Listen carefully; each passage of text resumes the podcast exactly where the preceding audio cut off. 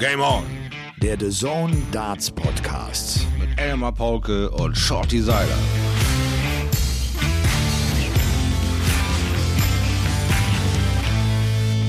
Hello, liebe Kinder, es ist mal wieder soweit. Holt die Lebkuchen raus, lasst die Fünfe mal gerade sein, legt die Darts ganz kurz zur Seite. Es ist Game On Zeit. Und wer hätte das gedacht, dass wir jemals 82 Folgen schaffen würden, mein lieber Shorty? Es ist tatsächlich Aber- Folge Nummer 82 von Game On, dem The Zone Darts Podcast, unterstützt von unseren lieben Kollegen von Sportbuzzer. Ja. Äh, es ist äh, Dienstag, der 2. November. Wir haben noch gut 40 Tage bis zur Weltmeisterschaft. Auch da läuft irgendwie so ein Countdown.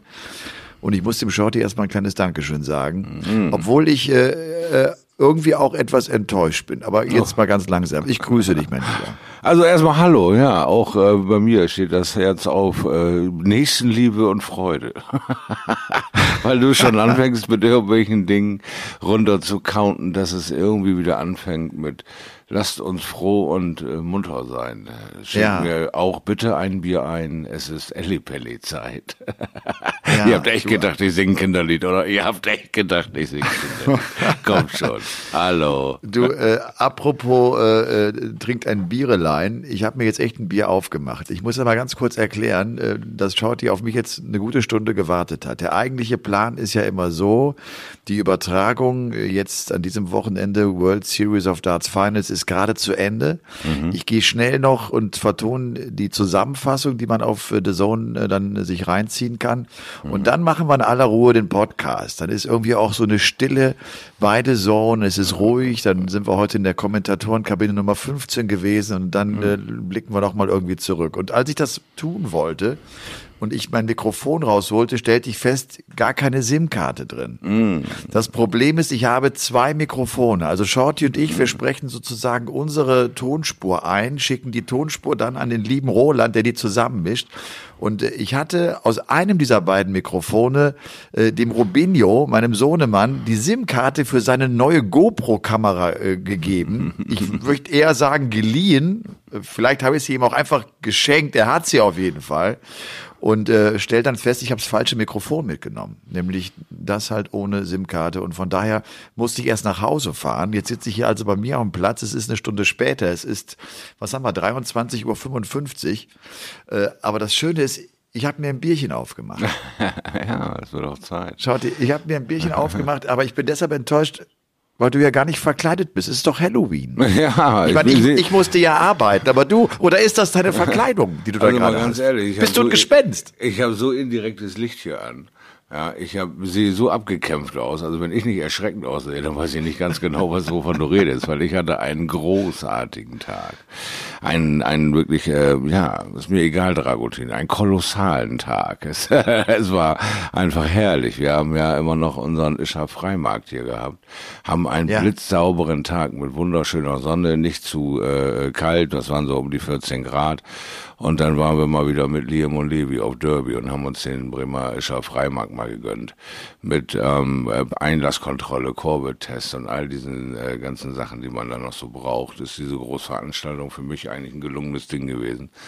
Und äh, mein Lütter äh, Levi, der hat dermaßen abgekichert und gelacht auf die ganzen Bilder und Lichter und verschiedene äh, Ge- Gerüche und Lautstärken und weiß ich nicht was alles. Da ging mir einfach irgendwie nur das Herz auf und äh, das war unfassbar anstrengend. Also aus dem Stand mal wieder vier Stunden mit ne, hier hinlaufen, da aufpassen, da ist eine Gefahrenquelle. Es ist ätzend, erwachsen zu sein, weißt du, wenn du als Kind da rumflitzt, du siehst keine Gefahr, du siehst einfach nur brutale Entertainment und als Erwachsener bist du fix und foxy nach so einem Trip, weil Herr im Himmel, der kann sich hier stoßen, dagegen rennen, da unterbuddern, da in das Karussell rein, jetzt hier nicht kotzen, da bitte kein Salto, oh, leck mich an dem Pleuel, ey, das war dermaßen anstrengend. Und dann bin wenn ich keinen Bock mehr habe. Weißt du, ich habe hier genug. So, du mich mal auf den Arm lehnen, du mich mal auf den Arm lehnen, du mich mal.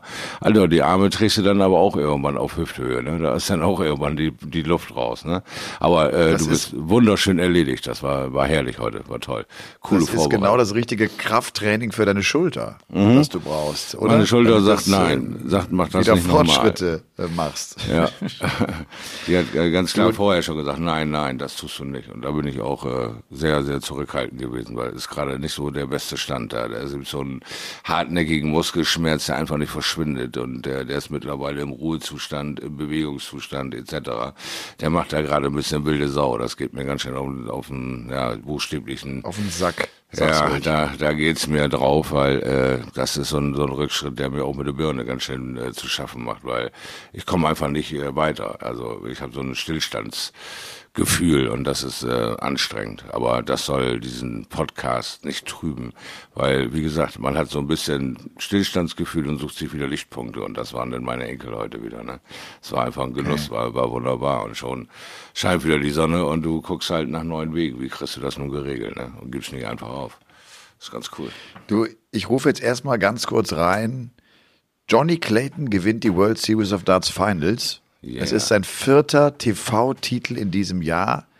Der hat jetzt tatsächlich ein Preisgeld von über 500.000 Pfund alleine in diesem Jahr eingespielt. es läuft wie, wie Hulle bei ihm. Es wie ist wahrscheinlich der beste Spieler wirklich in diesem Jahr. Das muss man jetzt allmählich mal festhalten. Mhm. Nachdem er jetzt das Masters, die Premier League, den World Grand Prix und sofort auch jetzt anschließend noch dieses Turnier von Amsterdam gewonnen hat. Aber pass auf, das, wir kommen dazu natürlich noch ja, später, da ja. haben wir noch genug Zeit drüber zu sprechen. Äh, ich komme jetzt gerade eben nach Hause und äh, mhm. mir hatten schon meine Jungs geschrieben, ey, Papa, der Tisch ist voller Weingummi äh, wir waren, wir waren los Halloween-mäßig. Ich ah. habe ich hab mit Halloween gar nichts am Hut. Oh, okay. Halloween okay. gibt's für mich irgendwie nicht. Ich weiß gar nicht, was ich damit machen soll. Ich habe da überhaupt keinen Bezug zu. Das ist doch irgend so ein Industrieprodukt, oder? Ja, sowieso. Sehe ich das sowieso. falsch? Oder? Wie, wie, so viele andere auch. Und da gibt man sich einfach hin und der schwimmt entweder mit oder lässt es sein. Also ich äh, habe hier in Bremen, Himmeling, jetzt auch nicht so den Hype gemerkt und auch nicht so die Umzüge oder Klingelei gemerkt und habe es auch nur in der Social Media verfolgt, wo es dann wirklich arg betrieben wird. Das ist wohl eher die Hauptstadt und vielleicht auch München oben die Ecke mag sein, aber ich habe hier in Bremen-Himmeling jetzt nicht viel von Halloween gemerkt. Irgendwelche Verkleidung, verkleidete Häuser oder, oder, oder. Also da war nicht viel los, muss ich sagen. Bisschen Tristesse eher in der Richtung. Ja. Die Kinder sind halt trotzdem los, also äh, auch wenn sie gar, gar nicht kostümiert waren. Ich habe mich auch nur darum gekümmert und haben trotzdem irgendwie Saures oder Süßes oder ja, Süßes oder also Saures. Dann oder morgen, morgen würde ich deine Freundin darüber unterrichten, dass diverse Make-up-Gegenstände voll lustig gegangen sind, beim Narben gezeichnet werden und bunten gemalt werden mussten. und das geht nun mal am besten mit einem Lippenstoff, der irgendwie Dark Shadow oder Queen of the Night heißt oder so. Ja, ja, ja, ja. du, ähm, ich war im Kino. Mm. Ich war nach langer Zeit noch mal im Kino. Wie fühlt sich ich das Ich habe mir den neuen James Bond Film angeguckt. Ah, ja. Wenn du merkst, dass du älter wirst, dann stellst du es spätestens dann fest, wenn du in die 14 Uhr Vorstellung gehst. Da war ich nämlich drin. Schau dir, ich war in der 14 Uhr Vorstellung. Ich glaube zum ersten Mal in meinem ganzen Leben. Ich musste, ich glaube, das war was? beim Schulfach irgendwie. Und weißt du was? Äh, das war cool. Das war gut, dass ich so früh da war. Es war irgendwie nicht so viel los. Ich habe mich entscheiden können zwischen süßem oder salzigem Popcorn. Mm, Die mm. Tüte war leer, bevor der Film begann. Es war eigentlich so wie immer. Das ist so wie immer, genau. Aber du bist ja. nicht weggepennt. Weil die Stühle nee. haben ja an maximale an Bequemheit da. Das ist ja Wahnsinn. Ja, das stimmt. Aber und ich war, ich war ganz ehrlich, äh, begeistert. Mir hat der James Bond-Film echt Spaß gemacht. Ich meine, das, ah. ich weiß gar nicht, ist das, ist James Bond auch was vielleicht wirklich für unsere Generation, die wir jetzt halt auch ein paar James Bond-Filme in unserem Leben gesehen haben? Ja, das Und, muss wohl so äh, sein. Ich glaube ja. Ja, ne? Also, du, du, du, guckst den und hast irgendwie Spaß dran, weil auch diese typischen James Bond Momente, du erwartest sie und du hoffst auf sie und sie kommen natürlich auch. Ja. Das ist alles das gut. Das ist wie so ein abgesprochener Deal zwischen den, den Filmemachern und, und, dem Zuschauer so ungefähr. Ja, ganz genau. Du erwartest ja. so wie Stan Lee irgendwo in dem Film auftaucht in irgendeiner ganz kleinen Nebenrolle in seinen Marvel-Filmen da irgendwie erwartest du diesen Running Gag äh, gerührt und nicht geschüttelt in irgendeiner Art und Weise. Ja, genau. In, Zum in Beispiel. irgendeiner Zum Szene, irgendwann wird's Ja, ja, kommen. genau. Und in welcher Verkleidung kommt dieser Gag diesmal rüber, ja? Und dann, Ja. ist mir doch scheißegal, oder sieht, sieht das aus, als würde es mich interessieren. Bang, das war neu. Was ist denn jetzt los, ey? Prince Charming kackt drauf, ob der gerührt oder geschüttelt in sein Glas kommt, das glaube ich ja gar nicht. Ja, also auch- er oder hat ihm auch schon einen neuen. Stempel aufgesetzt, ne? Oder auch der Klassiker, er fährt dann irgendwie mit, mit einem schicken alten Sportwagen Mhm. los und dann äh, kommt er logischerweise irgendwie in Bedrängnis und dann klappen sich irgendwann vorne die, die, die, die Lampen runter, seht, es kommt irgendwie so ein Maschinengewehr raus und äh, halt, ne, drückt drei, vier Knöpfe und es ist alles gut. Der rettet die Welt und sich. Und äh, es hat Spaß gemacht. Mir hat es echt Spaß gemacht. Also, und der Film ist, ist halt zwei. Stunden 38 lang. Oh, wow. Ja, ich hatte trotzdem, ich finde, er hatte keine Länge. Ich finde echt, er hatte keine Länge. Vielleicht aber auch, weil ich so lange nicht im Kino war und dass ich das einfach auch so genossen habe, könnte ja auch sein. Naja, aber ein Bond ist ein Bond, ne? Da gibt's nicht viel zu diskutieren. Du bist ja wieder pro oder contra oder du nimmst das auseinander, ob das alles wirklich machbar ist. Aber wer hinterfragt ja. Superman, verdammt, ne? Also Nein. so nerdig, nö, so nerdig bin ich denn. Ich bin einfach fasziniert davon, was die alles umlegen können auf diesem Planeten und er geht da raus und schüttelt sich seinen Anzug sauber und geht Ja, mit ja, dem genau. Tussi erstmal an der Bar und sagt, komm, wir nehmen einen. Die Welt habe ich gerade zum x Mal gerettet. Ne? Also es ist, es ist äh, kla klasse einfach. Und das erwartet man. Und also bis jetzt bin ich auch nicht enttäuscht von diesem neuen Weg, den sie da eingeschlagen haben. Mal gucken, was jetzt kommt, wo er ja jetzt aufgehört hat. Der Ja, genau. jetzige, wer jetzt kommt, was sie da jetzt für eine Geschichte basteln. Ja, Ja, aber sein. ich glaube, sie haben es so vorbereitet, dass es, glaube ich, Ja. problemlos weitergehen kann. Also ich bin jetzt nicht so ein Hardcore-James Bond-Fan. Nee. Ich gucke mir halt die Filme an, sie kommen und dann habe ich Spaß dran. Es ist halt eine nette Unterhaltung einfach. Und äh, ja, hat, hat, hat irgendwie Spaß gemacht. Hm. Du, und dann bin ich jetzt ausgestattet worden. Ich habe eine, eine Fahrradrolle bekommen. Ah, Das heißt, ich konnte jetzt mein Rennrad, ne, auf dem ich ja logischerweise äh, besonders gut sitze, viel, viel besser als auf dem Spinningbike. Ich konnte jetzt das Rennrad auf diese Rolle legen oder bauen und kann jetzt den ganzen Winter über mit meiner Rolle trainieren. ja, das ist hart. Und das Geile ist, Shorty, ich habe jetzt so, ein, äh, so eine App bekommen mit so einem Trainingsprogramm. Das ist, äh, ich glaube, ich kann das einfach mal sagen, das ist von, von Wahoo, ähm, der- dieser Fahrradcomputer. Das ist ein Trainingsprogramm, das dir jetzt tatsächlich den ganzen, die, ganzen Wochen äh, vorgibt, wie du zu trainieren hast. Also du gibst irgendwie ein, äh, mit welcher Intensität du trainieren möchtest, äh, wie fit du bist, wie viele Stunden sollen es sein, zwischen fünf und neun. Ist das, geht das mehr in Richtung Event? Bereitest du dich auf ein Event vor oder ist es ein allgemeines Fitnesstraining? Das gibst du alles an und dann machst du sozusagen auf Play und dann gibt er dir jetzt den Kalender vor, wie du zu trainieren hast.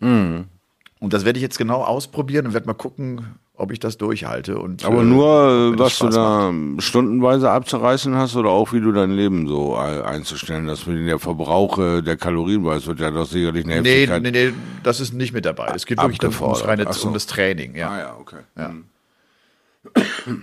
Naja, Aber da werde ich jetzt da echt- also weiter durch, indem du Genau. dich da äh, Alltime preparest. Jetzt kriegst du also eine Rolle, heißt, ähm, das ist aber nicht mehr so, dass du da noch hin und her balancierst. Oder kannst du da auch so ein bisschen Nee. links, rechts austasteln, Nee, sondern nee, das ist fest verbaut, du gibst einfach Ding Vollgas und dann ist das Ja. okay, ja. Hm. Also nicht mehr so Slapstick wie damals, dass du so, wenn das Ding Nein. bremst, dann jagst du nicht durch den Wohnzimmer auf einmal mit der Kiste. Ach Quatsch. Ah, okay, das, das ist, das ist äh, total cool. Hm. Und ich habe dazu auch noch einen Ventilator bekommen.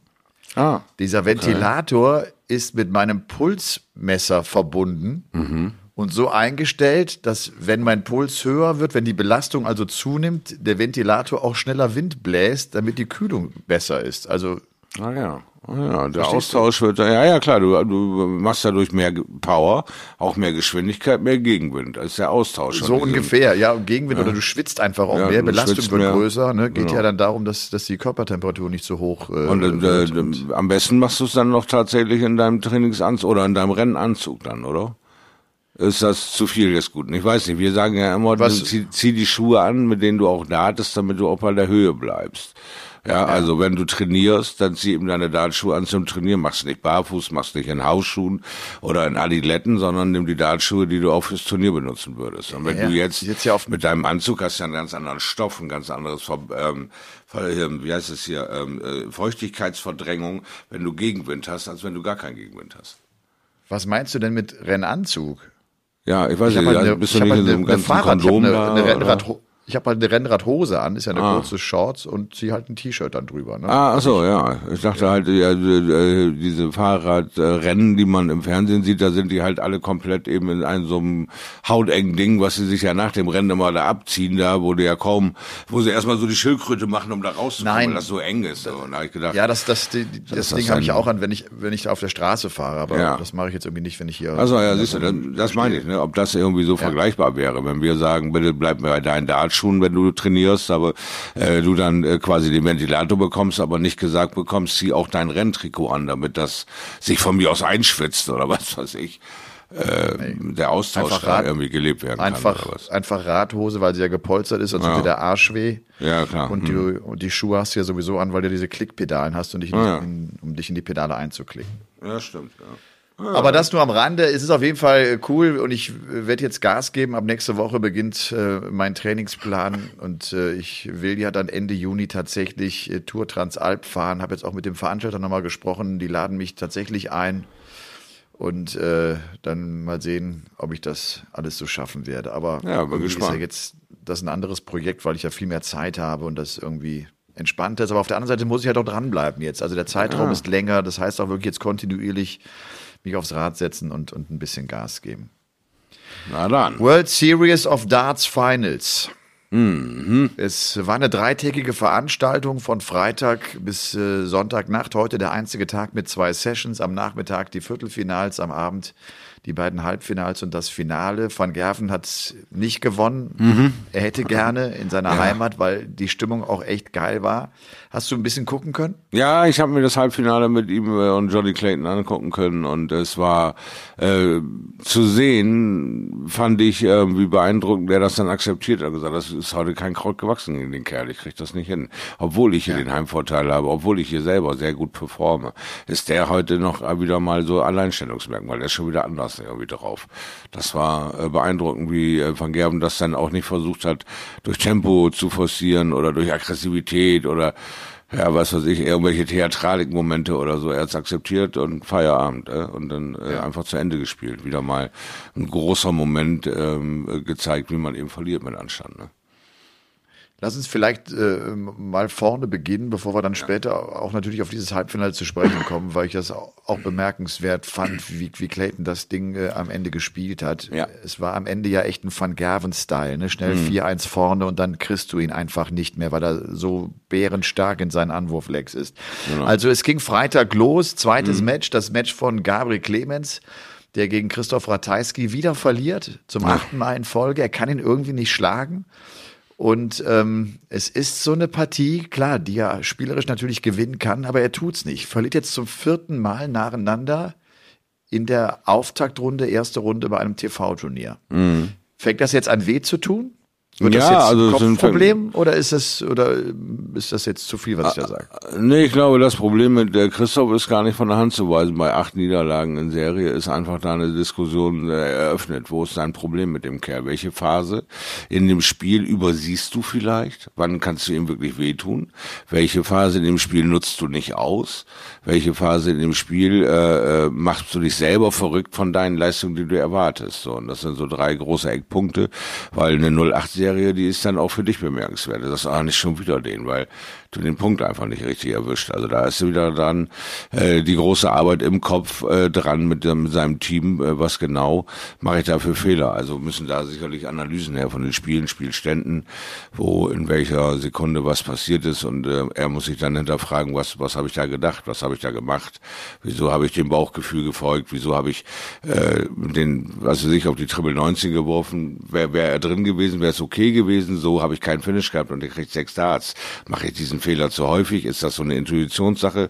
Muss ich da bewusst eine Bremse reinsetzen? All diese kleinen Dinge, ist Sisyphus-Arbeit. Jetzt ist ähm, sowieso gerade überhaupt nicht die Zeit für irgendeine Pause, für große Aufarbeitung. Jetzt ist es einfach nur werdig mit allem, was du hast und lass nicht zu viel an dich ran. Und deswegen will ich diese Diskussion gar nicht so groß machen, dass Clemens jetzt irgendwie das vierte Mal in der ersten Runde da einen auf den Deckel gekriegt hat. Das passiert.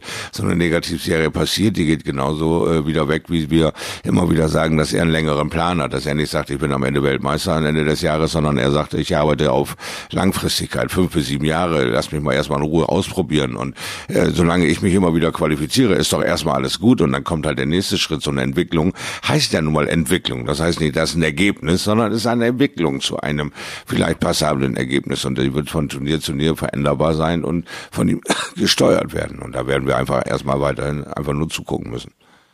Man muss vielleicht nochmal äh, äh, vorneweg sagen, die World Series of Darts Finals haben sportlich ja einen ziemlich ja. geringen Stellenwert. Es ist ja ein Turnier, das nicht für die Weltrangliste zählt. Es ist ein Einladungsevent, äh, bei dem ordentlich Kohle ausgeschüttet genau. wird, 300.000 Pfund insgesamt. Und trotzdem äh, natürlich eine Chance. Wir haben das beispielsweise bei Kim Heibrechts gesehen, jetzt mhm. an diesem Wochenende. Äh, eine Chance, bei dem du dir einfach auch Selbstvertrauen holen kannst und, und eigentlich ja. die Chance hast, äh, ja, so ein bisschen auch vor TV-Kameras äh, vielleicht zu üben. Ich finde das bei Gabriel deshalb ja bemerkenswert, weil er auf der Pro Tour jetzt vorher gut gespielt hat. Also er hat diese European, glaube ich, die taten ihm echt ein bisschen weh, dass er da wieder früh raus ist, aber spielt dann eine tolle Pro Tour mit seinem Finale und äh, kann dann leider nicht nachlegen, so um dieses gute Gefühl vielleicht auch äh, zu festigen. Ne? Jetzt ja. Äh, ja, klar, jetzt ist noch der Grand Slam of Darts und noch die Players Championship Finals und dann geht's natürlich Richtung Weltmeisterschaft. Also Gaga früh raus, er war der einzige deutsche Starter. Es war irgendwie erstaunlich, an den ersten beiden Tagen gab's nicht einen Decider, es waren alles irgendwie ja. glatte Partien, natürlich herausragend Mervyn King, mhm. der James Wade mit 6-0 schlägt, der dann sogar noch Matas Rasma mit 6-0 schlägt und gegen Wade spielt er 115,62, ein Rekord-Average für dieses Turnier äh, Mervyn King. Und dann aber im Viertelfinale geht so ziemlich gar nichts heute gegen Van Gerven. Da geht da am Ende chancenlos raus. Ja, das ist richtig. Also ähm, toll war wieder mal das, was er abgeliefert hat, aber man sieht auch, wie lange so eine Strecke so ein Turnier ist. Für den Kerl in seinem Alter und für den Kerl mit seinem ähm, Trainingsfleiß und Körperbau, der ist einfach am Limit, der, der ist am Performing-Limit. Ja, du ähm, erlebst einen ganz anderen Stress, wenn du da sechs Stunden stehst und trainierst, in einer Lockerheit dich mit Leuten unterhältst, paar Trainingsspiele machst, flapsig bist, als wenn du unter Vollpower unter diesem mentalen Stress stehst. Ja, es ist ja äh, ab einer gewissen ähm, mentalen äh, Tiefe wird es ja nun mal körperlich. Ja, du siehst, dass die Leute schwitzen, dass sie unter Stress stehen, dass sie äh, manchmal auch gar nicht so genau wissen, welche Treppe gehe ich jetzt runter, weil die so im Tunnel sind und so mit sich selbst zugange sind. Und das ist ein Raubbau mittlerweile dann äh, bei Mervyn. Das merkt man immer mehr, wie er denn, wie man merkt, dass ähm, er versucht, die richtige Länge zu erwischen, um seine Darts in dem Triple ähm, äh, mit dem ersten zu versenken. Und dann, wenn der drunter bleibt und der Kollege sich das 3 zu 1 holt, dann siehst du, wie bei Murph der Dart immer schwerer wird. Der Weg mit dem ersten Dart immer, er hat dann so die, die erste Pace von dieser Rakete ist dann erstmal ausgegangen und dann wird es für ihn schwer zu halten und dann äh, ist er eigentlich, ähm, ja, sagen wir, leichter schlagbar, weil wenn er im Volllauf ist, haben wir gesehen, 6-0, 6-0 machst du nicht, wenn du äh, kein Selbstvertrauen hast, wenn du keine Erfahrung hast, wenn du nicht mal so viele, viele Sachen erlebt hast. Äh, das äh, unterstreicht einfach seine Qualität, äh, die er immer noch hat. Aber ähm, ihm geht äh, schneller die Puste out, wenn er gleichwertig äh, oder äh, äh, gegen einen Stärkeren kommt. Wenn ihm da im frühen Stadium des Spiels zu viel misslingt, dann es wird es für ihn ein körperlicher Kampf, dieses Spiel.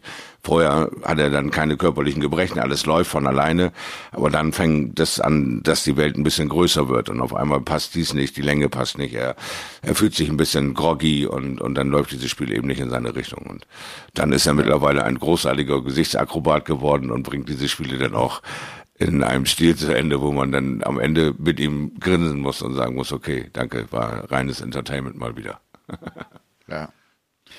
José de Sousa äh, spielt ein ganz starkes erstes Match, wie ich finde. Ja, ja. Äh, so von seiner Art und Weise, wie er das zu Beginn des Jahres häufig getan hat, aber zuletzt nicht mehr hinbekam. Mhm. Mit seinem super Power Scoring hat auch eine 104er Average gegen Danny Noppert gespielt. Wir mhm. wissen alle, wie gut Danny Noppert aktuell unterwegs ist. Das war am Ende ein 6 zu 2, aber er hat das nicht konservieren können. De Sousa geht dann doch einigermaßen glatt am Samstagabend raus gegen Dimitri Vandenberg. Das war dann 3 zu 6. Also, De Sousa spielt ja wieder mit Brille. Ne? Er hatte mhm, das mhm. äh, bei den European Darts Championship, glaube ich, erklärt. Mhm. Leidet ja an Diabetes, hatte irgendwie einen Krankheitsschub, hat nicht mehr gut gesehen und ist jetzt nach Hause geflogen, hat eine neue Brille bekommen und es scheint ihm auf jeden Fall geholfen zu haben. Das ist, ja. ich meine, du, du bist ja Brillenträger, du kannst es viel, viel besser nachvollziehen. Äh, auf der anderen Seite, wenn ich irgendwie unscharf sehe, ist das wahrscheinlich einfach nicht angenehm. Ne? Also nee, generell. Generell äh, verunsichert sich das auch. Das siehst du auch immer wieder an der äh, Dave äh, Chisel, der immer wieder fragt, ist er drin oder nicht. Ryan Searle fragt ja. immer wieder. Du, du, du erlernst es natürlich genauso, indem du es ja auch hinterfragst. Also sind das für dich keine Störmomente, sondern eine ganz normale Nachfragerei. Da interpretieren wir von der Seite immer zu viel rein. Es ist auch mal eben, ähm, für dich gibt es eine Selbstbestätigung, wenn du genervt zur Seite guckst, weil du zum zweiten Mal jetzt am Triple vorbeigeworfen hast, drehst den Kopf wieder hin, hast aber die Bewegung Bewegung schon fast ausgeführt und er geht ins Triple. Und dann sagst du, ja, siehst du, äh, hätte ich das mal schon nach dem ersten Dart gemacht. Also ähm, José de Sousa ist äh, äh, mit Brillenträger groß geworden, hat sich selber ein bisschen restauriert und ich hatte gedacht, vielleicht hat er sich sogar schon so eine Augenlaser-OP äh, gegönnt und äh, möchte das Thema Brille nicht auf der Bühne äh, weiter erleben, weil natürlich rutscht die auch mal von der Nase und natürlich bist du da mal hinterher schieben, mal äh, guckst du äh, genau zum falschen Moment rutscht dir von der Nase und du hast die die Scheitbügel, die, die dunklen Momente vor den Augen und und und. Das ist natürlich auch anstrengend, aber äh, für José war es ja keine ähm, kein Problem mit Brille zu spielen, eher ohne. Und dieses Unscharfe, das genau. hat ihn, das hat ihn dann noch mehr gestört. Äh, ja, und äh, deswegen war es toll zu sehen, dieser, dieses, dieser Comeback, äh, dieser Gedanke, der in ihm da war. Aber das Selbstvertrauen war einfach noch nicht da. Das konnte er nicht äh, konservieren, wie du schon gesagt hast. Und Dimitri hatte ja nun auch irgendwie seinen Plan im Kopf. Der hat ja auch fantastisch äh, die, die ja. Tage da performt, gar nicht äh, von ja, Hand absolut. zu weisen. Ähm also De Sosa finde ich auch, ist noch nicht da, wo ja, er schon war, wo er auch wahrscheinlich im letzten Jahr zu dieser Zeit war. Er hat ja den mhm. Grand Slam of Darts gewonnen. Mal sehen, was jetzt äh, kommen wird, wenn er als Titelverteidiger an den Start gehen wird. Äh, wirklich aus der Spur ist Gary Anderson. Das ja. zeigen nicht nur die Ergebnisse auf der Pro Tour, äh, das hatten wir schon angesprochen, sondern jetzt auch äh, das Match, das er gespielt hat gegen Nils Sonnefeld.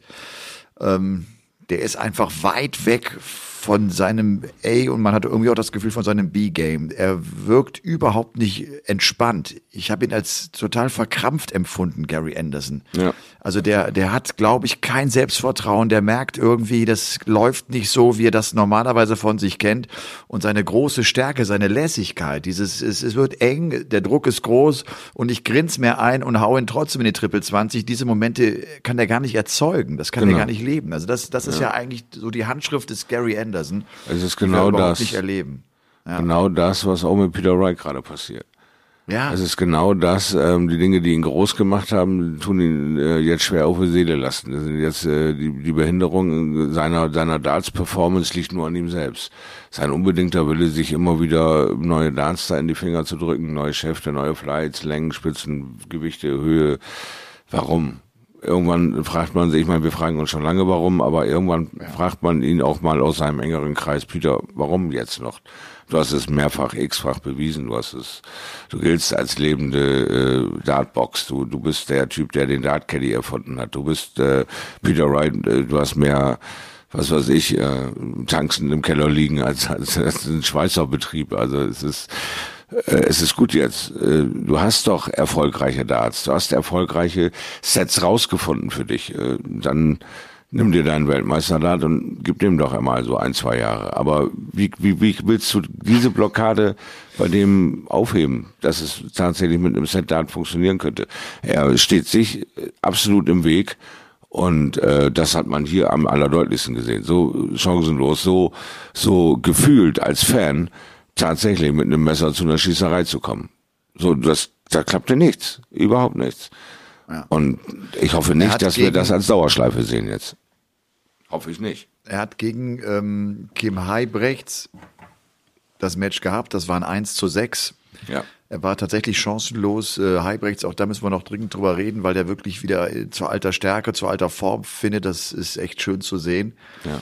Ja, Peter Wright jetzt auch wieder, wieder früh raus. Äh, ich glaube jetzt sieben Turniere am Stück mit nicht dem Ergebnis, äh, was er von sich selbst erwartet. Das, das ja, wird, wird eng. Bin gespannt, ob Peter Wright sich da auch fangen ja. kann und fangen wird.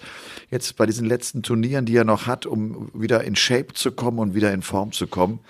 Das sieht nicht gut aus. Ganz interessant übrigens, äh, Flo Hempel, mit dem ich ja jetzt ähm, kommentiert habe, die World Series of Darts Finals, mhm. der sagt irgendwie auch, Peter, echt so ein feiner Kerl, der auch, der auch gerade so mit Spielern, die dann so auf die Tour kommen oder Spieler aus der zweiten, dritten Reihe, mit denen hat er irgendwie gerne Kontakt. Ich glaube irgendwie, das habe ich dem Flo auch gesagt, ich glaube vielleicht auch so aus Peter Wrights eigener Geschichte heraus, der immer dachte, er ist viel, viel besser als das, was er gezeigt hatte und dann irgendwann viel, viel später erst kam der Erfolg und ich glaube, der verfügt mit den anderen äh, gut mit und kann sich gut in deren Situation hineinversetzen. Der hat jetzt dem Flo den Tipp gegeben, dass er etwas kürzere Spitzen spielen soll. Und das hat äh, Florian Hempel auch ausprobiert und das sagt, das funktioniert auch gut. Aber wie witzig, mhm. oder? Dass, dass dieser Peter Wright, wie, wie besessen der mit seinem Material umgeht, ne? was ihn das beschäftigt. Und äh, also da auch den Tipp in, in Richtung Flo Hempel gegeben hat mit etwas kürzeren Spitzen zu spielen. Also Peter Wright raus, ich sehe es genauso, schwierige Phase. Mal sehen, äh, wie lange er braucht, um wirklich wieder reinzukommen. Ich glaube vor allem, der muss jetzt mal irgendwann ja. so ein bisschen wieder Selbstvertrauen bekommen. Der braucht jetzt mal drei, vier Siege in Folge, bei dem er auch das Gefühl hat, okay, ich bin da, ich kann mich auf mich verlassen. Das wird alles gut, wenn ich jetzt auch zur WM reise. Aber er hat nicht mehr viel Zeit. Ja, gegen gute Leute. Er muss gegen gute Leute wieder gewinnen. Und er muss auch auf engem, hohem Niveau, auf engem Niveau hoch äh, gewinnen können und auch mal so ein Spiel beenden können. Aber du hast völlig recht. Es ist äh, selbstlos. Das sind Leute, die ähm, sich mit der Materie be beschäftigen und völlig selbstlos Tipps und Tricks äh, preisgeben, wo andere äh, jahrelang für im Keller sitzen, um sich das anzueignen und dann äh, nicht eine Sekunde drüber reden und er ist völlig selbstlos und sagt, hey, teste das mal aus, mach mal einen halben Millimeter kürzer und dann wirst du sehen. So, und dann probierst ja. du das völlig gelassen aus und sagst, hey, fuck, der hat recht, das ist ja cool, danke, Mann. So, und das ist dann ne, Bier und gut ist und das ist äh, die Community, ne? Und äh, guck bei Formel 1, ich weiß nicht, ob das da so klappt mit, ey, schraub das Ding mal einen Millimeter kürzer, dann ist deine Karre da zehn Sekunden schneller oder was, ne? Ich glaube nicht, dass da die Tipps so rübergereicht werden, weißt du? Also von daher, ja, das ist wieder mal so ein Pluspunkt zum Menschen, Peter Wright. Ja. ja. Und es cool. war ganz, äh, war ganz witzig, dass, dass Flo auch sagte, so, ich sage, und hast du schon ausprobiert? Sagte er, ja klar, ich meine, wenn, wenn der Peter Wright so einen Tipp gibt, da, da gehst du sofort als Supporter, willst du natürlich direkt wissen, ob das funktioniert, ob der Recht hat. Und der hat doch noch Recht. Also, wie cool. Genau. Kim Heibrechts, der schlägt äh, in Runde eins den Bully Boy Michael Smith, er schlägt dann im Achtelfinale Peter Wright und spielt auch ein richtig gutes Match im Viertelfinale gegen Dimitri Vandenberg. Mhm. Das war schon eine besondere Viertelfinal-Session, weil wir mhm. dieses belgische Duell hatten ja. von den beiden, von denen wir wissen, irgendwie Kim Heibrechts kennt Dimitri Vandenberg äh, seit der Geburt. Mhm. Und natürlich Gerben Price gegen Johnny Clayton, mal wieder das walisische Duell, die Wiederauflage des Finals des World Grand Prix, ja. Und dieses Match lief ganz anders als das Finale beim World Grand Prix. Ne? Gerwin mhm. Price kommt gut rein. Das hat er oft zuletzt irgendwie nicht hinbekommen. Der hat oft, finde ich, Fehlstarts erlebt sozusagen in einer Partie. Und dann hat er sich schwer getan in den ersten zwei, drei Lecks. Diesmal kommt er fantastisch rein, geht schnell in Führung, spielt das Ding von vorne. Du denkst, alles ist safe. Er führt 7-2, er führt 8-4 und verliert dann fünf Lecks nacheinander. Johnny Clayton mhm. holt sich beim 9 zu 8 zum ersten Mal die Führung in dieser Partie und gewinnt am Ende hinten raus im Decider. Wahnsinn, also, ne?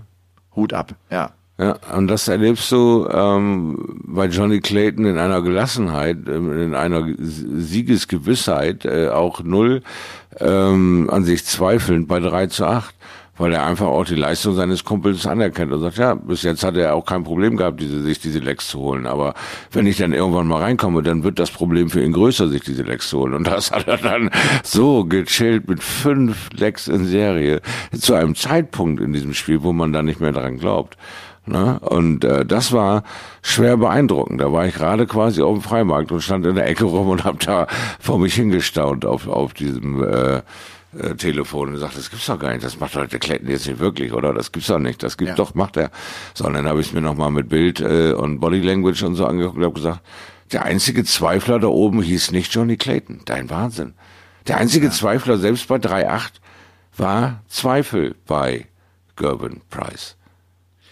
Und, und Zweifel. Weißt du, ich, find, ich finde, dass der ist jetzt schon in einer äh, so eine Stufe weiter, äh, Johnny Clayton. Also mhm. wenn du ja das erlebst, was er erlebt hat, dann mhm. kommst du plötzlich in die Situation, du spielst geil und du gewinnst Turniere. Einfach weil du geil ja. spielst, weil, weil du einen Lauf schiebst. Ja. Jetzt gewinnt er auch die Matches, in denen er gar nicht so gut spielt, aber irgendwie die Gewissheit hat, das kommt und ich rette mich. Also, ne, ich, ich check gerade nicht gut, aber ich weiß, meine Doppelquote werde ich am Ende im Griff haben. Und er übersteht auch diese Phasen im Match und, und bleibt völlig gelassen, weil der einfach Selbstvertrauen hat bis Oberkante, Unterlippe. Ja. Ne, er, ja. Er, er, weiß, irgendwann, irgendwann bin ich da und dann wird es für euch alle schwer, mich zu schlagen. Wer, wer mich genau. schlagen will, muss sehr, sehr gut spielen gerade. Richtig, sehr konstant und, äh, vor allen Dingen. Ja. Äh, genau diese Sachen, die du sagst, äh, gerade wenn du eben beim 83er, 88er Anfangs-Average da rumeierst, dann führst du trotzdem 2-0. Das muss dein Target dann sein. Ne? Dann, dann, dann gewinne ich sie halt auf der Doppel- oder auf der Checkwege. Aber äh, Johnny Clayton hat ja schon einen ein, sagen wir mal, wenn er nicht sein A-Game spielt, dann ist sein B-Game schon jenseits der 90. Ja, also, und das ist schon krank. So, und, und das ist eben eine, eine Qualität, die viele haben, wie Michael van Gerben auch ein B-Game hat, das jenseits der 90 ist. Also, äh, wir sind, das ist Heulen auf hohem Niveau. Weil, ja, Michael van Gerven hat immer noch 97 Prozent der Menschheit im Griff vom Dartspielen her. Nur eben die zwei, drei Leute, die ihm da auf der Nase rumtanzen nicht. Das, das muss man sich immer wieder bewusst machen. Der Kerl hat ein, äh, ein B-Game, wie wir es ja immer wieder bezeichnen, dass, dass, dass 97 Prozent der Leute nicht knacken können. Das ist, ja, das ist irre. Ja, und, ja. äh, das finde ich einfach ähm, beeindruckend, wie er damit umgeht, dass er merkt, ey, egal was ich hier tue, der Hund ist immer noch einen Tacken besser heute. Ja, dann nehme ich das halt hin wie ein Champion und, und gebe ihm noch mein Bestes zum Schluss, aber ich komme da nicht mehr gegen an. Ich habe nicht mehr diese Urgewalt, da jetzt äh, die Lücke zu schließen. Dafür ist Johnny einfach jedes Mal mit dem Letzten da und nimmt das unaufgeregt hin. Zack, wieder ein Leck gewonnen, zack, wieder ein Leck gewonnen. Einfach nur eben den Finger raus, zack, keine große Überraschung. Dem Gegner nicht suggeriert mit, ey, ich habe das Leck schon wieder gewonnen, sondern eingepackt, Nummer eins, Nummer zwei, Nummer drei. Du, du guckst ihm beim Zählen zu und das macht dich wahnsinnig, weil der null aufgerichtet ist. Das ist für ihn der Gameplan, der geht jetzt auf, das, das ist jetzt abzählen, so eins, zwei, drei, vier, fünf, dann habe ich dich und du kannst nichts machen. Und, und, und das hat Van Gerben gezeigt, dass er sagt, ich kann gerade nichts tun. Mein letzter geht nicht rein, seiner geht rein. Ende aus. Ja, ich meine, er, er spielt es ja wirklich eigentlich so wie Van Gerben in seiner Topzeit. Ne? Er spielt eine ja. sehr gute erste Session, führt 4-1 und dann kriegst du ihn nicht mehr. Ja. Der spielt bei eigenem Anwurf fast ein 110er Average. Du kriegst ihn einfach nicht mehr. Der steht ja permanent, nach neun Darts hat der ein zwei Dart finde ich stehen. Steht er bei 84, mal bei 85 und dann checkt er halt mit einer Quote, die unwa unwahrscheinlich ist. Ja. Also du kriegst ihn dann einfach nicht mehr. Ja. Und das ist natürlich Wahnsinn. ja. Bryce hatte übrigens einen richtigen Hals, nachdem er das Ding verloren hatte. Ne? Klar, der, der führt, der führt 8-4. Äh, er sagt auch dann, hast du siehst, well played, aber der wollte von der Bühne. Der hatte ja. eine riesen Krawatte und äh, das war auch lustig. Und Van Gerven verliert dann das Halbfinale und ich glaube, sieben Minuten später hat schon Daphne, seine Frau, äh, twittern sie schon raus, äh, wir sind schon auf dem Rückweg. Das ging auch wirklich sofort äh, von der Bühne ins Auto. Ich habe keinen Bock mehr, ich will nach Hause. Ja, Papiere sind ja schon unterschrieben. Ihr kennt die Kontonummer, wir sehen uns. Ich bin raus. So ungefähr. So ja, ungefähr. du, äh, es ist klar, diese Frustlevel sind für äh, mich und auch uns äh, nur erahnbar. Ne? Diese Dominanz, die der Kerl ausgestrahlt hat, ist so aufgefressen worden und er findet einfach keine Waffe, sich zu wehren. Jetzt kommt er so peu à peu in die Spur und verliert wieder außergewöhnliche Spiele. Also Abfahrt, Feierabend, ich will nach Hause. Ja. Äh, du bist irgendwann auch einfach an einem Limit. Ne? Weißt du, was auch eine Stärke von Clayton ist? Das habe ich gerade heute gedacht im Halbfinale gegen Van Gerven. Mhm dass du dich auch als Fan an dem überhaupt nicht reiben kannst. Also der, der hat niemals, der, der, der schafft niemals den Moment, wo du dich als Fan, als Van Gerven-Fan in dem Fall, als, als Niederländer, dich auf den stürzt, weil du denkst, okay, jetzt geben wir dem mal Saures. Ja. Dem gibst du nicht Saures, weil es gar nichts gibt, äh, über was du dich äh, ärgern kannst. Also ja. außer, dass er gut Dart spielt. Ganz genau, sei ja. Er nimmt die, das, er nimmt die Lecks hin, indem er nur kurz mit dem Finger zeigt, sagt, zack, wieder drin, zack, wieder drin. Ja. Er macht keinen riesen Aufhebens. Er nimmt nur kurz den Arm raus, räumt sie ab, stellt sich an, fertig. Du hast völlig recht. Du, und du findest so keinen Punkt, ihn zu hassen. Nee, nee, genau. Das ist so unaufgeregt auch. Ja. Das ist der, der, ja. der spielt's einfach gut und du denkst, äh, scheiße, äh, ja. vier, vier, sechs, schon wieder ein Leck weg. So, ne? Ja, genau. Also, ja, und macht das und hat es dann auch im Finale gegen Dimitri Vandenberg einfach sehr, sehr souverän gespielt und war da auch besser und hat es völlig verdient gewonnen, auch wenn das ja über einen langen Zeitraum irgendwie sehr ausgeglichen war, sich keiner mhm. absetzen konnte. Irgendwann ist dieser kleine Moment da und dann checkt er plötzlich 124, 121, beides übers Bullseye und weg war er. Ganz witzig, hatte Christopher Kempf, das ist ja der, dieser äh, ehemalige Statistiker der PDC, der inzwischen mhm. da bei dieser Darts-Orakel-Geschichte mit dabei ist, der hatte gepostet, dass der Johnny Clayton im Match gegen Gerben Price jetzt häufiger übers Bullseye gecheckt hat, als in den ersten 30 Partien, TV-Partien seiner Karriere. das, ist, das, zeigt auch mal, was äh, aus dem Kerl geworden ist. Ja, da willst du aber auch, was, was es da so gibt für, für Kriterien, so Statistiken anzufordern. Ich würde gar nicht auf die Idee kommen, in diese Richtung zu denken. Aber es ist schon witzig, ne? Du guckst dir das an, tatsächlich. Bull, Bull, Bull andauernd. Oh, da kommt man drüber nachdenken. Wie oft macht er das eigentlich? Und schon hast du da so eine Statistik. Wahnsinn. Was ist, äh, ob ihn, ob ihn das selber irgendwie äh, juckt? Er sagt wahrscheinlich, gut, ich bin gerade gut auf Bull, das ist ganz geil, aber. Ja, aber, aber so ein Bullseye-Checkout ist ja auch was, äh, was, was eine Stärke demonstriert. Ja, ne? Also wenn du, ja, wenn du da aufs Bullseye gehst, das ist schon ein besonderer mm. Moment. Ne? Mm, ja. Du, Fallon Sherrock, vielleicht nochmal Schritt zurück, Achtelfinale, spielte ja dann gegen Christoph Ratajski und äh, verliert glatt mit 1-6. Ist, glaube ich, ein Match, das ganz anders laufen kann, wenn sie diesen einen Dart beim 114er Checkout im allerersten Leck, wenn sie da oben Tops trifft. Sie trifft halt nicht und das Ding ist durch. Also ja, genau das ist dafür es. ist diese dafür ist diese Distanz Best of 11 Lecks. Da siehst du erstmal, wie kurz diese Distanz ist. Es gibt dann irgendwie hast du keine Chance mehr, das das Match nochmal zu drehen. Ja, du hast aber auch mit äh, Christoph Ratajski einen absoluten äh, Gegner, der sich auskennt äh, in dieser Frauen-Dart-Szene auf guten und hohen Niveau. Äh, er hat sie von der Sekunde eins ernst genommen, er hat äh, sich den Schweiß abgewischt und hat gesagt, alles klar, das Ding habe ich äh, umbiegen können, dieses 114er habe ich überlebt und jetzt äh, muss ich einfach Gas geben und das hat er gemacht. Äh, schonungslos und kompromisslos. Keine äh, Zipperlein, keine Gnade zeigen, weil sonst ist die Frau einfach zu stark. Auch in diesem Spiel war sie beeindruckend stark, aber Christoph Ratajski äh, war bis ins Halbfinale so eine Art na, Mini-Favorit irgendwann platzt bei dem auch der Knoten. Wir haben den Johnny Clayton-Effekt, klar. Ich habe äh, äh, heute noch ein Radiointerview gegeben bei den Kollegen von äh, Bayern München Radio oder bei euch und da hat wir auch ganz klar äh, gesagt, das war noch vor Halbfinale, äh, Clayton gewinnt das für, für mich heute. Der ist der, für mich klar der Favorit. Der hat einfach so einen Lauf und so eine Gewissheit und er weiß, wie geil sich das anfühlt, äh, Trophäen zu stemmen und so einen fetten Scheck dann äh, fünf Tage später in der Post zu haben. Der hat einfach Bock drauf, der hat einen Lauf, das, das funktioniert.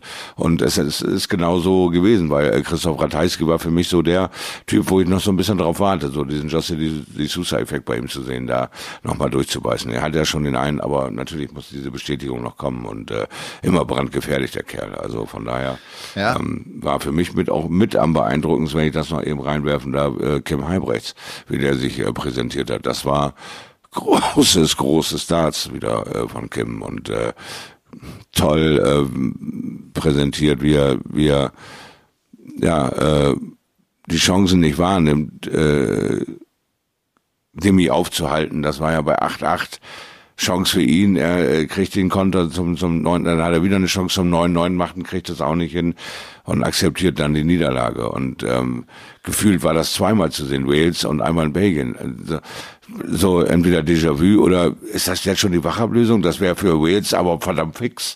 Aber ist das jetzt so, dass, dass Kim sagt, okay, dann lebt dein Lauf, du bist einfach der Stärkere, gerade im Endsport, kein Problem. Aber ich glaube niemals, dass Gervin Price Bock dazu hätte, zu, zu Johnny Clayton zu sagen, okay, du bist gerade stärker sondern du hast es erwähnt, ja, der hat, gibt die Hand und sagt so, ich gehe jetzt hier bitte von der Bühne, sonst reiße ich sie ab. Ja, ja, klar. Ähm, Kim Heibrechts hat ja zusammen mit Dimi äh, ein ganz äh, interessantes Interview im Vorfeld des Matches gegeben. Aha. Äh, so auf der einen Seite, ich finde ja immer, äh, Dimitri ist ja fast unterwürfig, wenn er da neben mm. Kim Heibrechts steht, mm. ne? wo mm. du immer denkst, ey, jetzt bist du aber gerade uns der Big Player und Kim ist die 33 der Welt. Und er sagte so, er habe so großen Respekt vor ihm, weil er jetzt, da er da in den Top 5 steht, weiß, was Kim geschafft hat über viele Jahre hinweg und dass das, eine, dass er einfach ein verdammt guter Spieler ist, dass er da so lange in den Top 10 stand und, und diese Erfolge alle hatte. Und dann sagte Kim aber auch danach, ja, und diese Erfolge sind noch ganz schnell weg. Das habe ich damals nicht so realisiert. Du, du glaubst, mhm. das geht immer so weiter, aber das geht nicht immer so weiter. Plötzlich ist der Erfolg nicht mehr da und du rauschst in dieser Rangliste einfach äh, runter. Und der hat sich mhm. jetzt, glaube ich, wirklich gefangen. Denn das war ja auch schon die Pro-Tour mit einem Halbfinale, einem Viertelfinale. Und jetzt bestätigt er es auch im TV-Event, indem er Smith schlägt, indem er Wright schlägt und indem er ein sehr gutes Match gegen Vandenberg spielt. Ich meine, der kommt ja erstmal toll zurück. Ne? Vandenberg spielt's ja super. Äh, der steht mhm. irgendwie bei 122 Punkten im Schnitt nach vier Lecks und hat die Chance zum 5-0. Das kann er nicht machen. Kim checkt 116 Punkte. Auch, auch das ist so, so ein wichtiger Moment zum Break, zum Einziehen. Das ist so dann sein Einstieg in das Match. Und der ist eigentlich dann nochmal dran, aber kann es halt hinten raus äh, nicht zu Ende bringen. Aber ich glaube, du, der Heibrechts, das sieht wirklich aus, das ist ja, ja wie so ein Déjà-vu, als wenn die letzten drei Jahre nichts gewesen wäre. Und das war sein erstes TV-Viertelfinale seit 2017. Na, guck mal. Guck mal, wie lange das der ist schon. Vier Jahre her. Vier Jahre. Der schon ey, was, kämpft, was für eine Durststrecke. Und mhm. das ist, das ist auf der Tour ein unglaublich äh, langer Zeitraum und eine ja. unheimlich lange Zeitspanne. Also ja. da hast du so viel Scheißerlebnisse gehabt und so viele Niederlagen erlebt genau. in vier Jahren. Das ist ja also Wahnsinn. Aber, Aber der ist, glaube ich, echt passt, zurück. Äh passt bei ihm äh, aber auch ganz gut mit den Leuten, um die er sich jetzt gerade so umgibt, da, was man da so liest und hört, äh, sind die Jungs auch einfach entspannt miteinander, spielt auch mal so abseit der großen Bühne, spielt man eh da Turnier zusammen, machen mal ein bisschen einen auf, äh, lass uns einfach ein bisschen miteinander Zeit haben und so weiter und das äh, entspannt auf eine ganz andere Art und Weise. Ne? Das ist ja nicht nur dieses Leistungsprotokoll, sondern dann machst du das just for fun. Du bringst zwar eine Wahnsinnsleistung, aber die äh, äh, steht auf keinem Blatt Papier oder wird diskutiert, sondern das war einfach, fuck, ich war ein Stück Stück besser als du, ne? So äh, diese äh, Geschichten und die lockern dich auch wieder auf und Kim ist äh, ja, in meinen Augen ist äh, wirklich auf einem sehr, sehr, sehr guten Weg wieder ein interessanter äh, Störfaktor zu werden, der ersten 16, die sich da oben dann zur WM bereit machen. Da Kim, äh, glaube ich, äh, auch für die WM doch äh, große Chancen rechne ich ihm aus, durch diesen Set-Modus da wirklich erfolgreich zu sein. Ja, also jetzt, ich glaube, äh, er wird jetzt nicht Weltmeister werden, aber der hat eine Chance, Viertelfinale nein, nein, aber, äh, zu spielen, genau, sowas. Ne? Viertel ja, vielleicht sogar den einen oder anderen sich da zu der zu. ja. Ja, und ja. es ist irgendwie echt schön, ihn jetzt auch zu sehen, weil er eine gute Energie so auf der Bühne hat. Ne? Wenn, wenn der so ein bisschen in seinen Lauf genau. kommt, Kim Heibrechts, dann, äh, dann kriegt er eine, eine coole Dynamik. Dann hat er halt wie so ein Hurricane. Dann fegt er echt über die Bühne ne? und hat mhm. so, eine, so eine gute Power und eine gute Körpersprache, die sehr positiv ist. Aber eins um es noch witzig, das schrieb äh, jetzt einer während der Übertragung, als Kim Heibrechts, ich glaube, gegen Peter Wright spielte, sagte der, ist euch das mal aufgefallen? Kim Heibrecht sieht aus wie so der, der, der Bösewicht in einem Comic. das stimmt vom Gesicht her. Ja, da kannst du mal sehen, wie, wie, wie die Leute über Situationen und über, über die äh, Menschen und über die Nicknames eine wirklich nachdenken, irgendwelche äh, Ähnlichkeiten zu suchen oder, oder irgendwie. Äh, nein, es ist eine pure Freude, äh, Kim beim Dartspiel wieder erfolgreich zu sehen, weil ähm, das war schon eine Erscheinung. Ich meine, was der Kerl schon performt hat, das war schon wirklich sehenswert und mitreißend und umwerfend und dann auch äh, dieses Ecken und Kanten zeigen und nicht zu allem Ja und Amen sagen und sich dran reiben und auch äh, gegen äh, Taylor gerade zu stehen, zu sagen, ist mir doch egal, ob dir das gefällt oder nicht, wenn ich jubel und so. Das äh, Eier zeigen, das fand ich immer das Coole bei ihm so. Aber ja, äh, er hat so ein bisschen was vom Blofeld, ja. da muss aber wieder den Anschluss an 007 zu kriegen, ihr kleinen Ganoven da draußen. Also Johnny Clayton, wie gesagt, mit seinem Sieg am Ende mit dem 11 zu 6 im Finale gegen Dimitri Vandenberg, aber das klingt viel, viel deutlicher, als es eigentlich vom Verlauf her war. Beide ja. spielen sie auch da ein Average von über 100. Den spielt Clayton irgendwie jetzt auch konstant, äh, auch über diese lange Distanz, Best mhm. of 19 oder Best of 21 Legs. Das, äh, ja, es läuft einfach wirklich gerade wie geschmiert und äh, er hat eine, er hat eine wahnsinnig hohe Konstanz in seinem Spiel. Das, das ist seine ganz große Stärke. Er braucht gar nicht die 480er. Er hat immer wieder zwei Triple und äh, dadurch übt er einen wahnsinnig hohen Druck aus und äh, spielt Genau, und jeder, jeder von den Jungs, jeder von den Jungs weiß das, weil jeder von den Jungs hatte diesen Lauf auch schon. Mindestens ein Jahr, wenn nicht zwei. Ja, manche fünf, sechs, sieben, manche dreißig, manche ein, zwei Jahre, wo sie wirklich immer das glücklichere Ende schnappen. Und dann gibt es aber auch eben die Jahre, die dann meistens doppelt so lang sind. Reden wir jetzt mal von Kim, wo du vier Jahre immer in den sauren Apfel beißt und jetzt so langsam wieder auf die richtige Seite wechselst und auch mal ein schmutziges Spiel gewinnst oder ein total Überraschungssieg wie 6-1 im Spaziergang gegen Peter Wright hinlegst, weil Peter Wright nicht da ist, sozusagen. Ja, es gibt ja auch die eine oder andere Möglichkeit, die großartig genutzt wird, um, um da wieder Kraft zu tanken und zu sich selbst zu finden. Und Kim hat mir damals äh, unwahrscheinlich imponiert, äh, als er in seiner Sturm- und Rangphase selbst den Neuner produzieren konnte gegen den damals stärksten Spieler der Welt mit Michael van Gerwen. Und ich dachte, wow. Und der haut da noch mal einen oben drauf. Aber das konnte, wenn er das hätte sechs Jahre lang festhalten können, dann wäre ich noch mehr imponiert gewesen. Aber das war schon stark, da überhaupt einen Konter gegen diese Maschine setzen zu können. Das, das war stark. Das war ein geiler Moment. Das war toll. Aber der war leider nicht so lange ziehbar, äh, wie er das selber gerne gehabt hätte. Und dann hast du ja gesagt, hat er schon gesagt, Mensch, und dann denkst du, der Erfolg bleibt. Und auf einmal merkst du, da ist ganz schön Arbeit drin, damit dieser Erfolg bleibt. Das ist immer diese Demut, ne? Mhm. Von der zum Beispiel ja auch ein Phil Taylor oft gesprochen hat. Du, du, du, du musst die Demut dir aufrecht erhalten, weil es, es, ja. es holt dich ganz schnell ein. Es holt dich ja. ganz schnell ein und der Erfolg ist plötzlich weg. Äh, ja. Und du hast es noch gar nicht so ganz realisiert.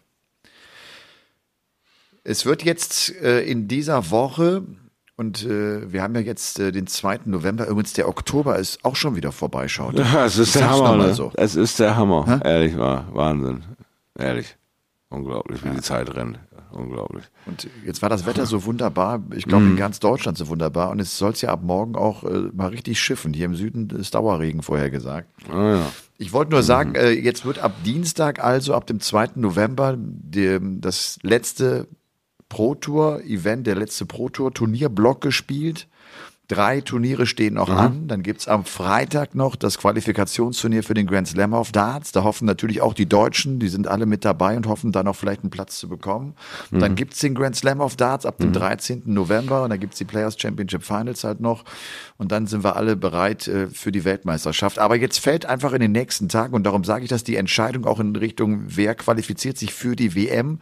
Und haben wir tatsächlich drei, haben wir vielleicht mhm. sogar vier Deutsche am Start. Sollte Max Hopp noch 3000 äh, Pfund aufholen. Ist eine Menge Holz. Ich muss ganz ehrlich sagen, ich traue es ihm jetzt gerade irgendwie auch so aus der Entfernung nicht zu. Dafür stimmen die Ergebnisse nicht. Aber wer weiß. Du musst einmal einen kleinen Lauf schieben und ein paar Matches gewinnen und schon äh, bist du, bist du mit dabei, ja. Ja, äh, Bradley Brooks hat äh, übrigens die, die Development Tour gewonnen. Ja. Äh, das ist ja. ja. der World Youth Champion aus dem letzten Jahr. Der hat sich damit seine Tourcard aufrechterhalten. Der ist jetzt bei der WM wieder mit dabei. Mhm. Und äh, toller Erfolg für ihn. Ja, das war unheimlich umkämpft. Das ist im allerletzten Spiel dieser Development Tour hat sich, äh, ist, ist da erst die Entscheidung gefallen. War sehr umkämpft, also geht ja dann für, für den Bereich UK. Ja.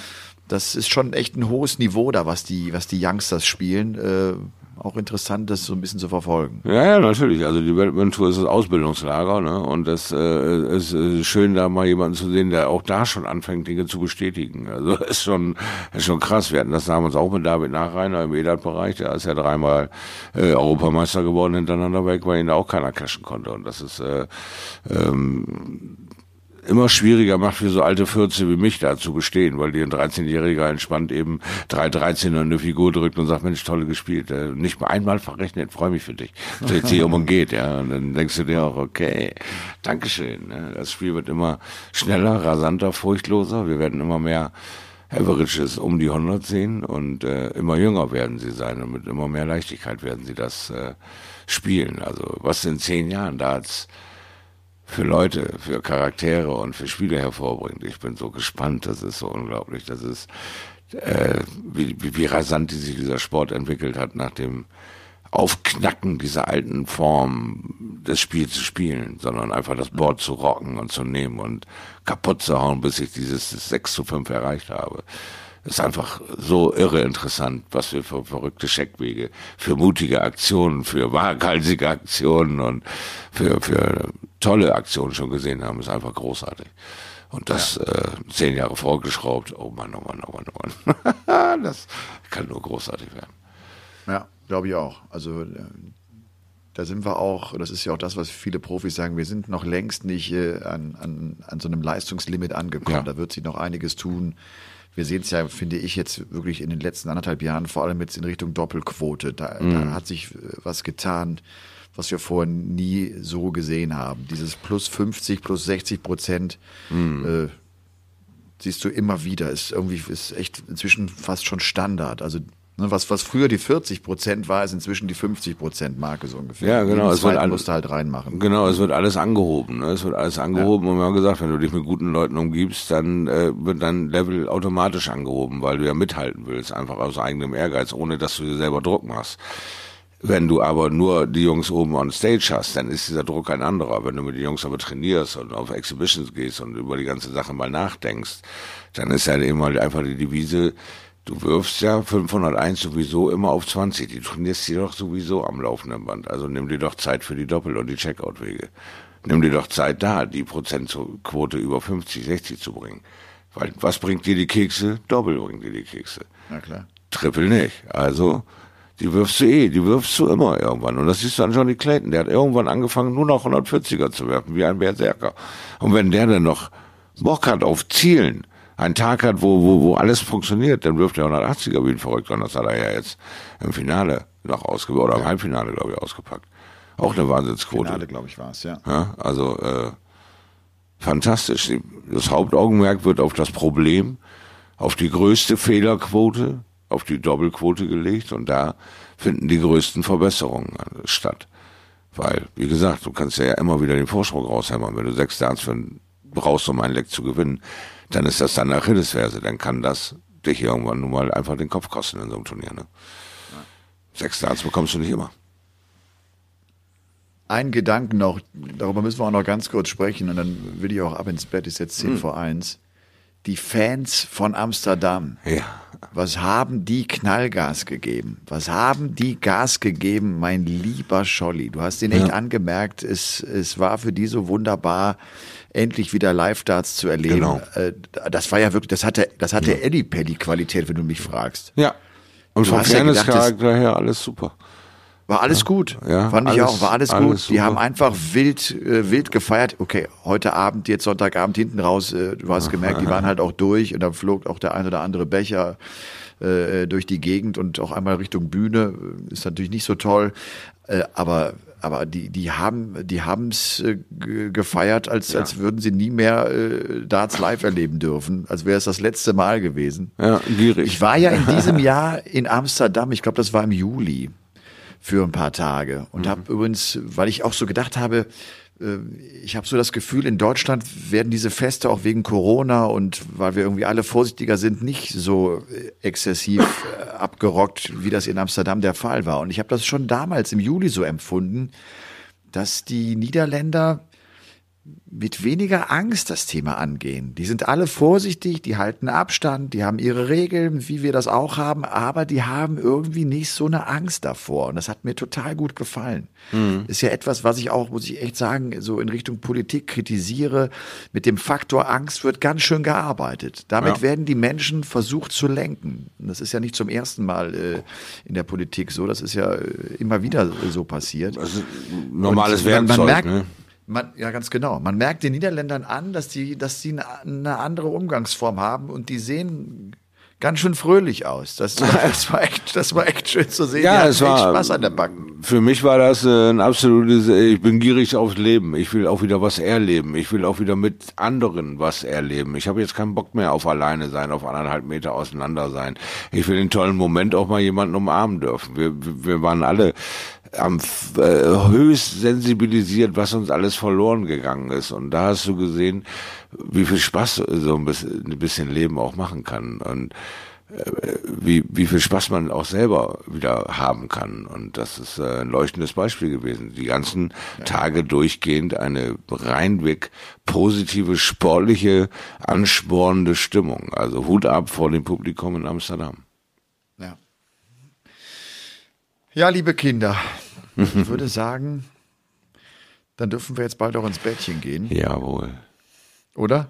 Was Ja, steht ja, bei dir an die, was steht bei dir an die Woche? Viel Reha weiterhin? Hast du noch was Ja, anderes, nee, äh, wir, auf wir sind im? Endspurt. Ich habe jetzt ähm, das äh, eine Fallkonferenz am Dienstag, da wird dann das weitere Vorgehen äh, entschieden, ab wann dann wieder gesund und möglicherweise Arbeit und so weiter. Und da sehe ich halt noch viel Diskussionsbedarf, weil äh, wie gesagt, da steckt noch so ein bisschen der Wurm im, im Holz drin. Da bin ich noch nicht so begeistert, äh, wie es mal war, weil äh, der Stillstand halt eingetreten ist und ich da wieder neue Wege finden muss, mich selbst zu schinden, um da wieder das nächste Ziel zu erreichen. Und ich hatte eigentlich jetzt so nach 14 Monaten gedacht, hm, jetzt habe ich auch genug mich selbst geschunden, jetzt dürften mal ein paar Ziele erreicht sein. Aber naja, man, wir sind halt äh, Menschen, wir sind ungeduldig und ich werde nun auch langsam ungeduldig und langsam auch äh, ein bisschen fühlenst dann über die ganze Situation und, und musste mich da dann erstmal wieder neu darauf einstellen, dass es dann doch wohl länger dauert da zu sein, wo ich äh, sein will, aber ähm, trotzdem äh, freue ich mich diebisch auf äh, Januar und werde meine Tourkarte äh, Pläne nicht auf Eis legen, nur weil es da mal zwickt und zwackt.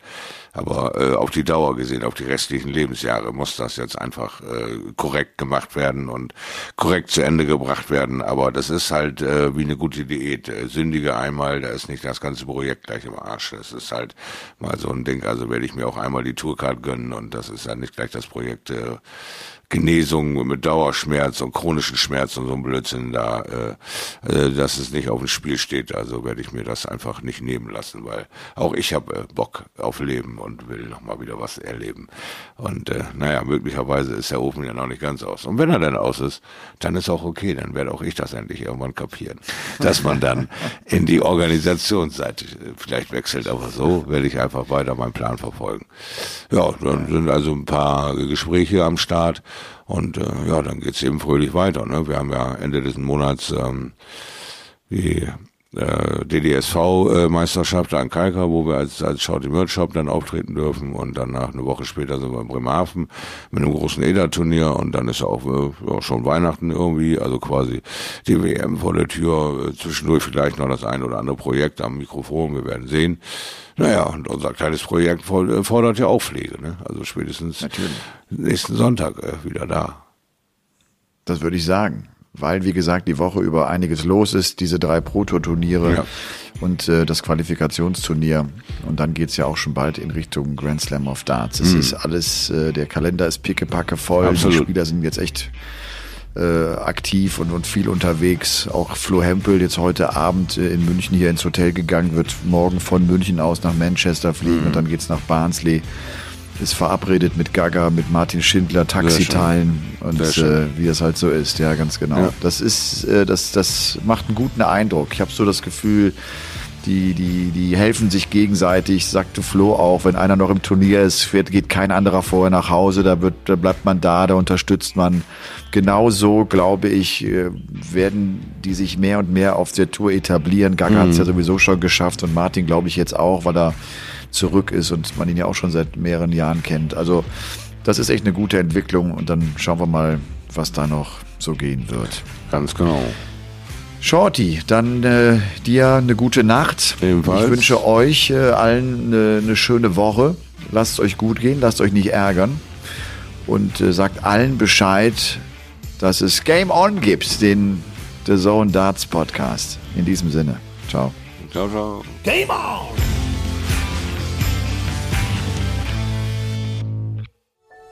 Dies war eine Produktion der Podcast-Bande.